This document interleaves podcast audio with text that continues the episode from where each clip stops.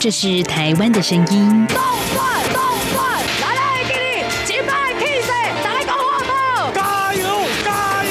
这也是台湾的声音。还有多少声音没有被听见？发噩梦都是梦到自己的朋友、自己一些队友死敌虐待。未来你打算在台湾定居吗？呃，可以的话当然定居嘛。这边怎么说也是一个民族自由的地方。每个有可能变成了小部分人。你没有公益，你不能维护基本的人权，那你就没有完全的安全。在这狂乱的年代，思考让我们自由，就要听晚报，听见新闻之外。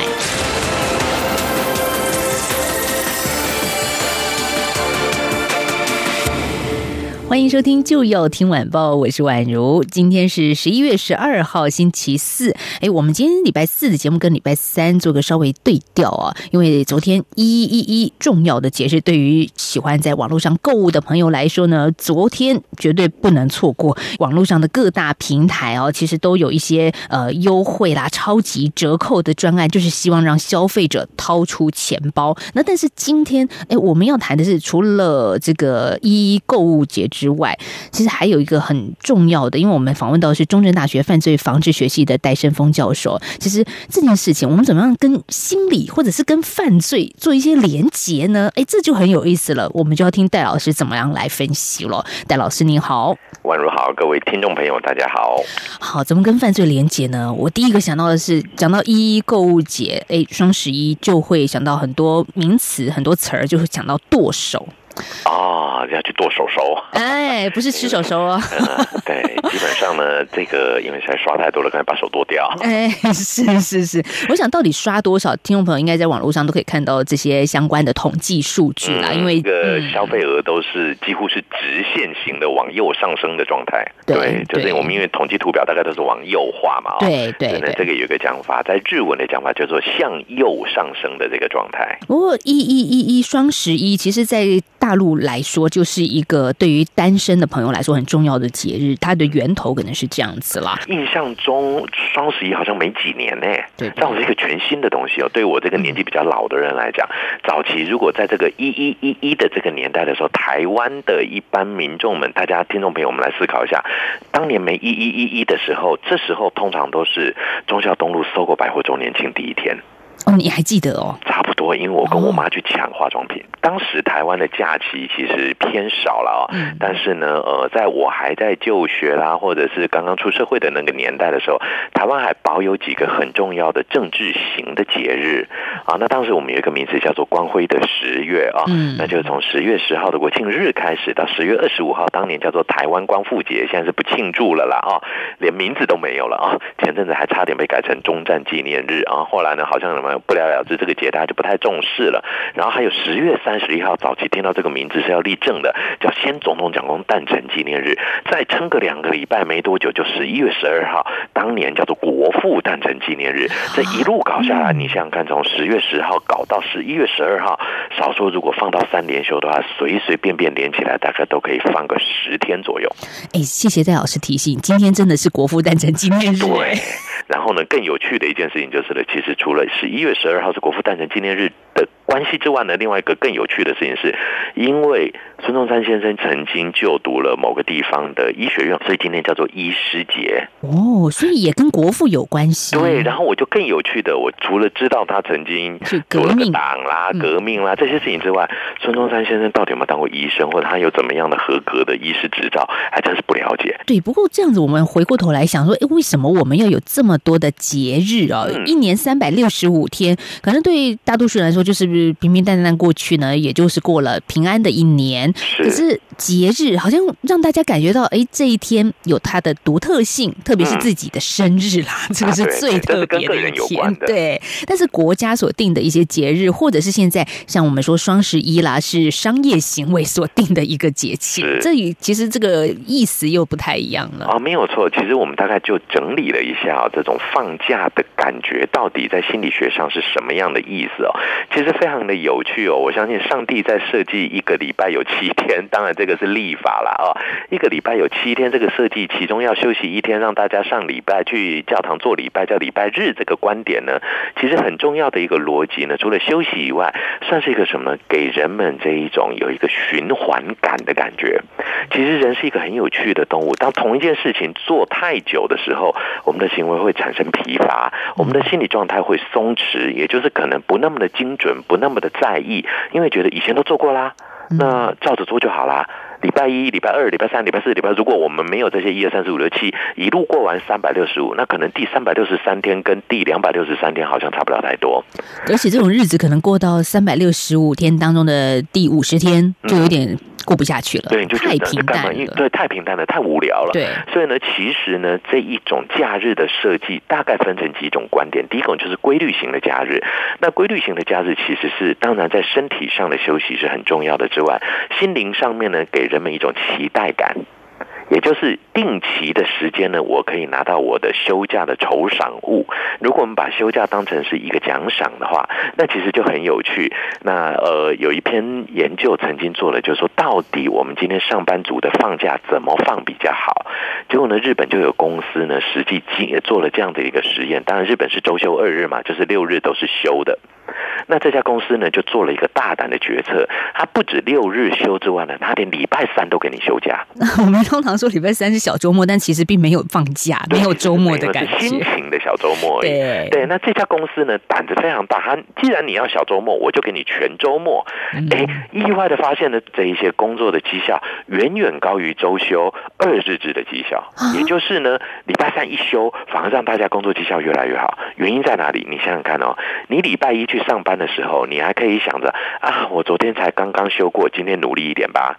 然后礼拜二你就会觉得哇，我明天要休假了，今天要赶快拼一下。到了礼拜四一样，礼拜三休过了，嗯，我礼拜四认真一点。礼拜五哇，接下来休两天了，我要拼一下。所以四天都很认真。戴大教授，你每周休五日的人啊，是这个休到不会疲乏吗？休到没什么感觉，就是好像反而休假没有感觉，对，反而来上班还蛮好玩的。哎，看到同学耶，今天有一点活下去的力气，这种感觉，是有时候真的免不了。因为其实教授的职业这个好处就是生活品质在时间管理上面可以相对比较自主一点了啊。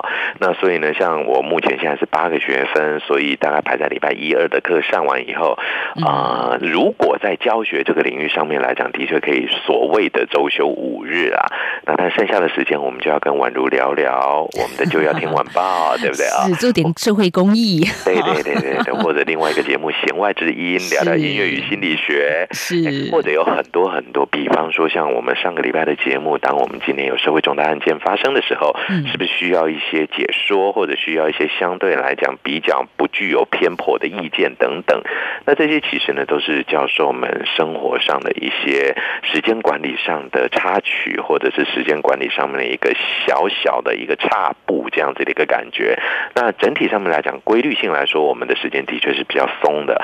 所以换个逻辑来讲，假日对我来说反而会是一种不同生活活动的一个期待感。比方说，家里跟家里一起出去吃个饭，或者一起去山林里走一走，或者回台北看看爸妈等等等等，这些不一样的生命规划呢，就比较有趣一点点。是，所以放假说实在的，真的对一个劳动者来说是很重要的喘息空间。但这个喘息不是表面上大家所看到的，因为它涉及到心理状态。没有错，是真的是要休息一下，或者是要有一个节庆的期待感，然后你才能够继续往下走。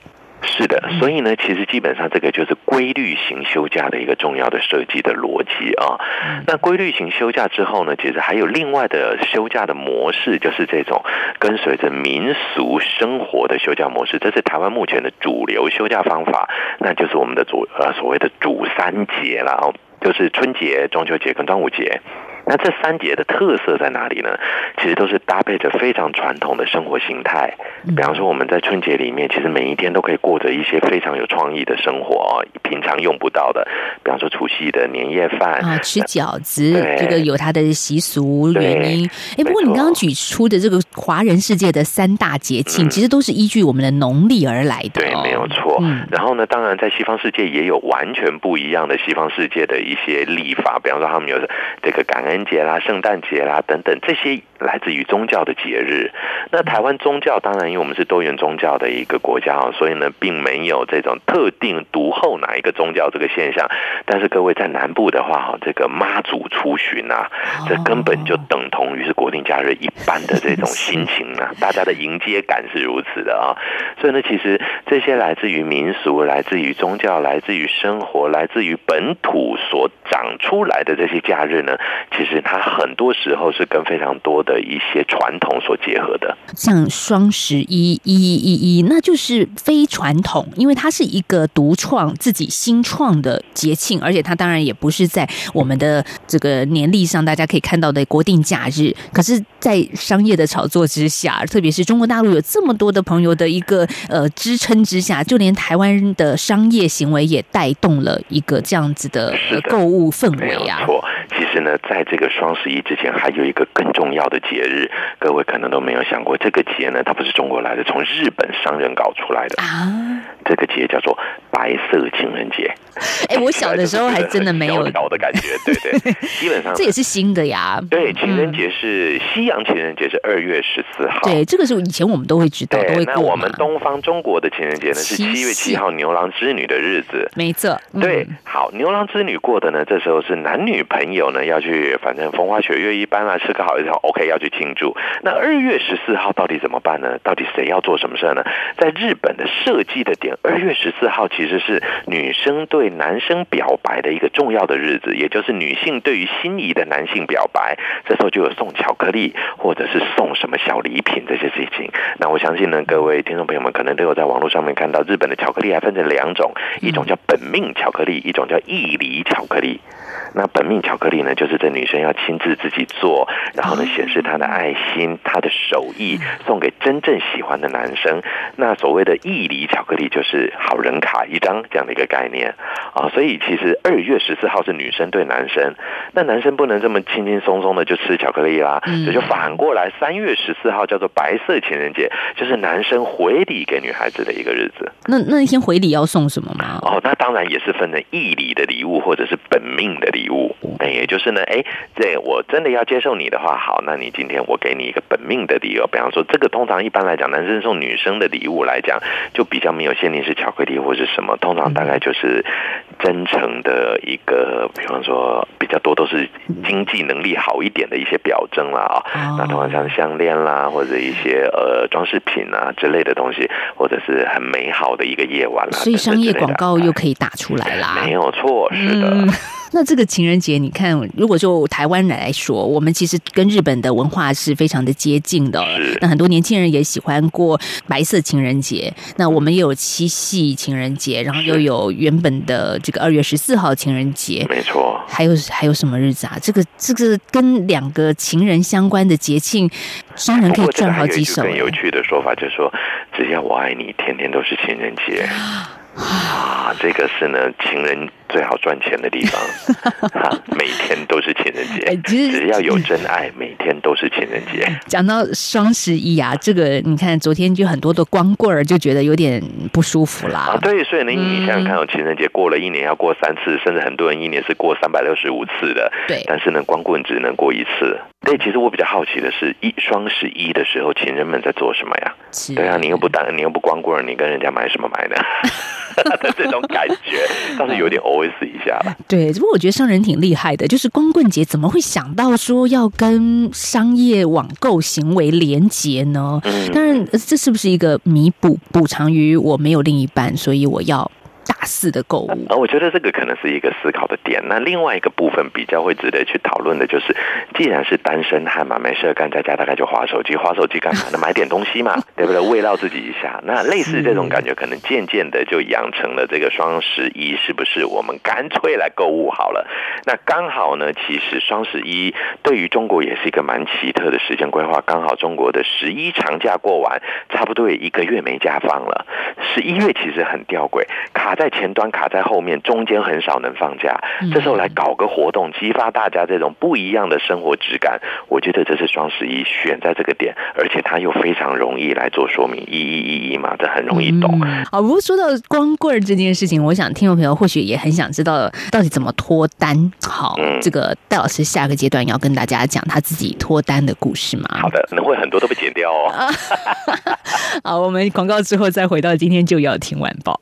大家好，我是中央流行疫情指挥中心发言人庄仁祥。假讯息就像传染病一样，必须由你我一起谨慎面对。我们可以透过以下管道，及时掌握公开透明的疫情资讯：一、浏览机关署全球资讯网；二、加入疾管家官方账号；三、关注疾管署脸书专业；四、收看疫情记者会直播。散播有关流行疫情的谣言或不实讯息，最高可罚三百万元。有政府，请安心。资讯由疾管署提供。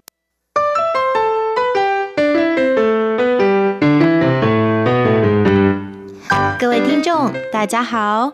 RTI 正在进行意见调查，我们每一季都会准备特别的小礼物，以抽签的方式赠送给参加的听友哦。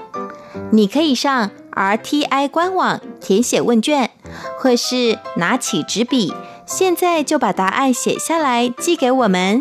准备好了吗？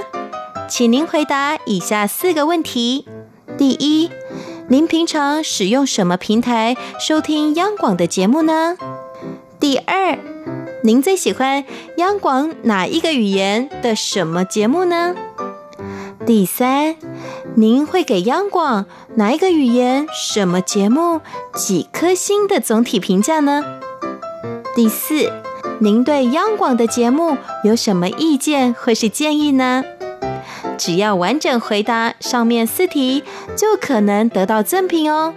请把答案寄到台湾一一一九九台北邮局第一二三之一九九号信箱，或是 email 到 a u d i e n c e 零一 at r t i 点 o r g 点 t w，并且留下您的姓名、性别、年龄跟国籍就可以喽。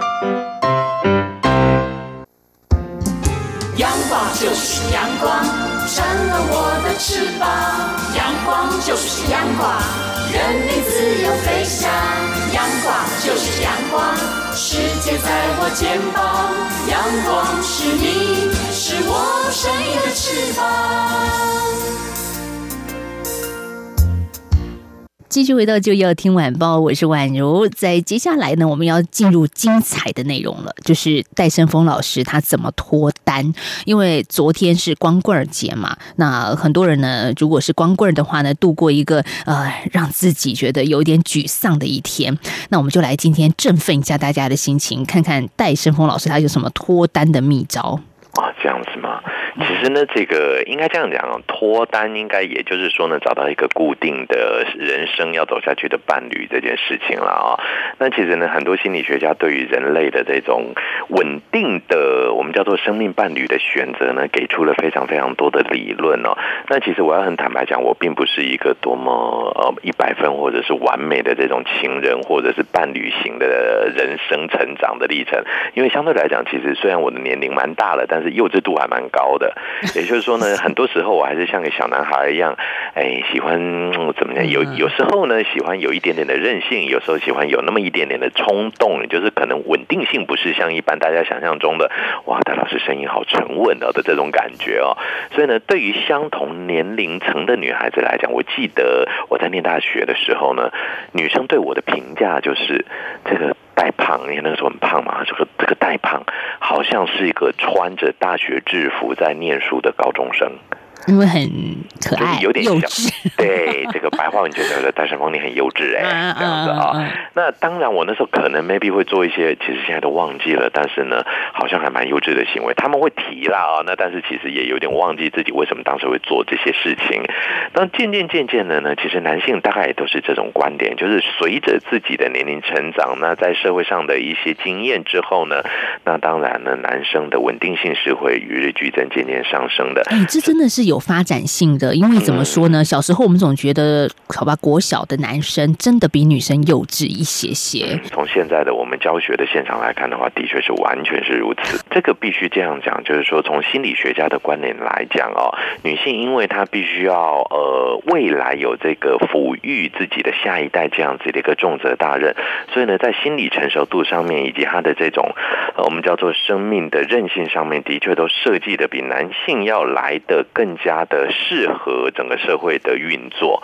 那男性的话呢，则是负责这种攻击型的或者是一种比较动机强一点的行动力的这种表征哦，来负责呃协助这个团体生活里面的，比方说早期在打猎啦或者在农耕的时候这种出力型的工作，所以设计本来就不太一样了哦。那这换个逻辑来讲呢，女生的成熟的这个部分比较多是属于维系家庭功能、维系人类传承功能这个部分，的确比男性要来的设计上会好一点。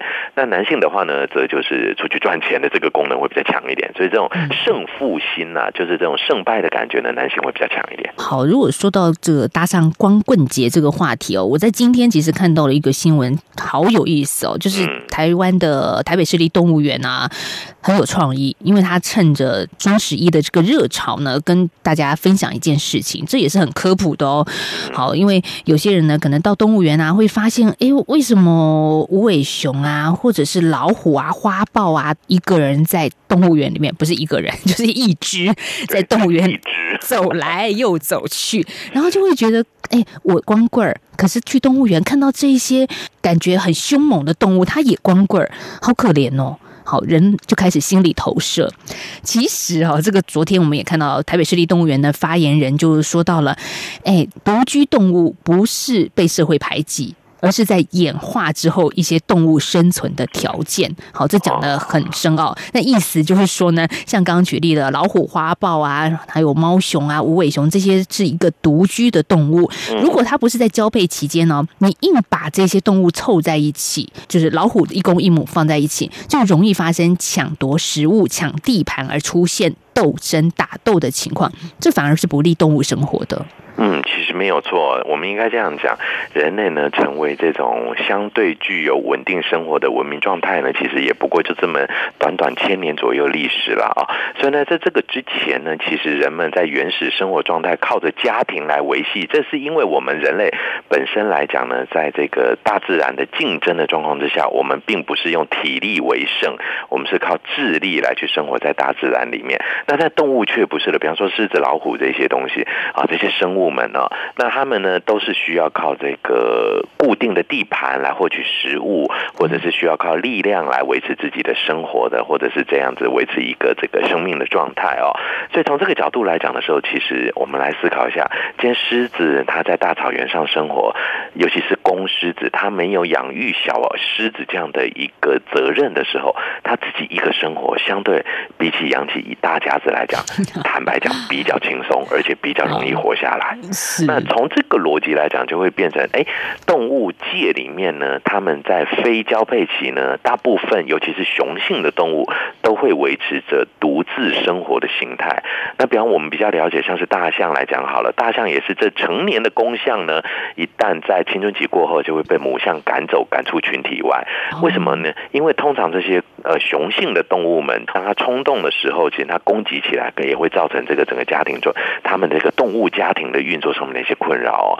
所以呢，很多的雄性动物在成年之后都是独自生活，然后之后再回到呃发情的时候再回来竞争女伴这样的一个状态。对，所以像无尾熊啊，大家去动物园可能会看到，因为，就是一个人喜欢独处，自己抱着树干儿 在这个上面高高在上。这不是他很孤单或者耍孤僻，而是因为他真的到了发情期才会找对 才会找，就是类似一个求偶的行为。而且你要这样想，如果今天那个无尾熊两只都很喜欢待在两个两只无尾熊一起出没，它就不能抱太细的树干啊，到时候两只就掉下来了，树干断了怎么办？对不对？它就找粗一点的，那粗一点的树可能还没长好啊，那干脆自己抱自己的嘛，对不对？哎，不过很多的这个爸爸妈妈会带着小朋友啊去动物园看嘛，其实也会就是投射说。你看，嗯，公无尾熊跟母无尾熊大家在一起，然后养个小宝宝，然后这种心情、这种画面，但其实好像去都很少看到。对，那应该是卡通画出来的啦。没错，所以这个搭上双十一的热潮，真的单身节快乐啦。然后，因为动物园也说呢，啊，我单身我骄傲。好，因为这些动物其实本来也就是这个形单影只，但是它就是一个生物的本性，它也不会因为这样子就沮丧。其实我应该要这样子跟各位听众朋友们分享：单身有单身的快乐，单身有单身的生活模式，家庭有家庭的一些运作方法。那也就是说呢，在家庭的已经有家庭的状况之下呢，大家彼此的协调合作，整个家庭所带来的依附感很好。单身的时候，自由自在的无所拘束的感觉也很好。这些都是不一样的乐趣，都是人生中不一样的感受。这样子听起来，我觉得现在是光棍儿的听众，会不会还是觉得没有被安慰到？啊，不会啊，至少你花了很多钱呢、对，下个月的账单会让你有安慰的感觉。嗯，不是心痛吗？不会，其实买到东西那感觉是非常充实的哦。哦，嗯，但是这也是产生另外一个心理学现象，就是我为什么要透过购物来满足我自己的心理的空虚？啊、因为这是一种存在感啊，至少我还能购物，我觉得这个蛮重要的。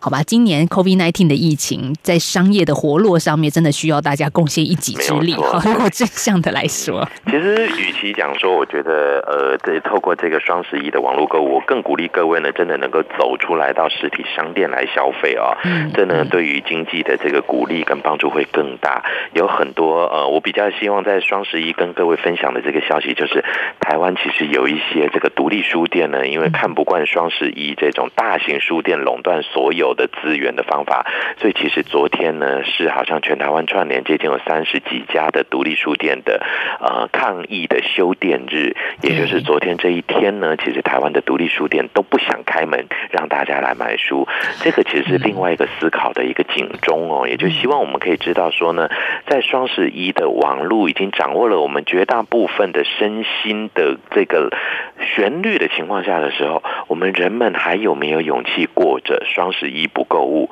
或者双十一去做一些更不一样的事情这样的一个观点？嗯，对，昨天像这样子独立书店串联歇业一天呐、其实也是因为呃双十一购物节，很多电商平台就是下杀几折，好，这个折扣超大的，好杀很大，就让一些独立书店会觉得，哦，你似乎把这样子的文化资产、文化的产品当成一个商品在贩售，嗯，特别对。独立书店的这些老板们觉得书，它其实是承载着一个知识的平台，绝对不是一个好像让大家去竞相折扣的货品。是的，所以你看，就像宛如昨天的《就要听晚报》，绝对没有折扣，保证还是一样的精彩，对不对？哎，我刚好昨天在卖书，哎，啊，这样不错昨。天的节目，对啊，所以我觉得很重要的就是，其实呃，双十一带给我们不一样的色彩，但是呢，不双十一其实会有更不一样的一个感受。不双十一是什么意思呢？我们不要去过这个节啊，就像我昨天没时间过这个节，各位双十一花了点钱，我去赚了点钱，那感觉更好。说实在的，因为好忙你知，道为什么我没有过这个节？因为我太笨了，我还到现在还不会把手机绑信用卡，所以我其实蛮想刷的，但是我不知道怎么汇款，算了，不买了。真的也现在台湾人有些真的是蛮厉害，就是去抢到一些很便宜的东西。嗯但说实在，这也会不会是另外一个可能嘛？只能说可能被犯罪的一个场域，因为戴老师有一个犯罪高度意识感，所以你不会把信用卡绑在网络上啊，。这个的确很危险，这个我们真的要千万要小心。当然呢，我相信金融机构的监管是一个很重要的功能啦，但是。这件事情的确会带来严重的未来犯罪的发展可能，一种质变的现象。好了，今天讲的这样子一整集这么多，就是谈到双十一光棍节，但是呃，也是还是祝福所有的光棍朋友节日快乐啦。当然，今天透过心理学的层面来思考，为什么我们要设计这么多有意思的节日，也是希望让大家日子过得丰富多彩。没有错，给大家不一样的生命的这种，哎，一点小小的变化啦，或者是在规律的变化中呢，身心可以获得一些舒展，跟一些不一样的期待。是，所以今天的节目，我们也希望听众朋友听完之后可以获得身心的舒展。每个礼拜三我们都固定会跟戴胜峰老师连线哦。今天调到礼拜四，不过呢，这个礼拜三的节目应该都让大家听起来觉得很舒服、很开心，又可以获取一些知识。其实这是蛮有意思的，也希望不管是央广的平台上面的听众朋友，或者是 Podcast 上面听众朋友，都会喜欢我们今天的节目设计。好，今天节目进行到这了，谢谢中山大学犯罪防治学系的戴胜峰教授，谢谢戴老师，谢谢，拜拜。好，我们也欢迎听众朋友在收听我们每个礼拜一到礼拜五的就要听晚报之后呢，有任何听节目的想法都可以随时来信给宛如。我的电子信箱是 w a n at r t i 点 o r g 点 t w，或者是您可以来信到台湾台北市北安路五十五号就要听晚报节目收，宛如我就可以收到了。期待您的来信喽，我们明天再聊，再见。